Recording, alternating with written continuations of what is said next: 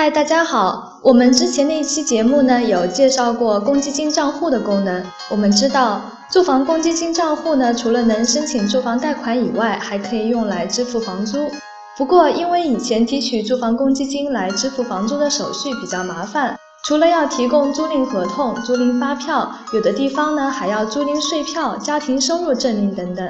但是在现实的租房市场，为了节省费用。大多数合同都是私下签约的，租户往往没有办法提供发票和税票，所以大多数租房族都没有享受到提取公积金来支付房租的功能。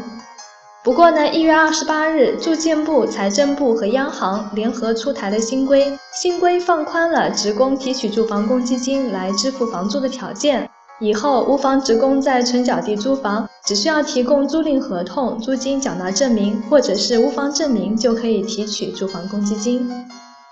下面呢，小编就通过几个问题和大家一起来了解一下新规。首先，符合哪些条件的租房者可以提取公积金呢？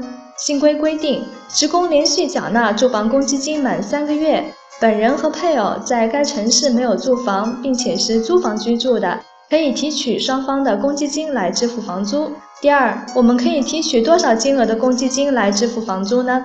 总共有两种情况：租住公共租赁住房的，只要提供房屋租赁合同和租金缴纳证明，就可以按照实际的房租全额提取公积金；租住商品房的，各地住房公积金管理委员会呢，会根据当地的市场租金水平和租房面积，确定租房提取的额度。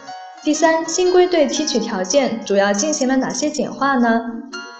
新规取消了申请公积金支付房租必须要达到房租已经占家庭收入一定比例的限制，也不需要再提供完税证明。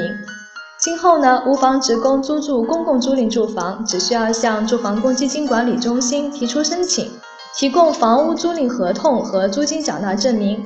租住商品房的，只需要提供本人和配偶名下无房产的证明就可以了。无房产证明呢，可以到房地产管理部门开具。如果开具无房产证明是为了提取公积金来支付房租的，房地产管理部门不收取费用。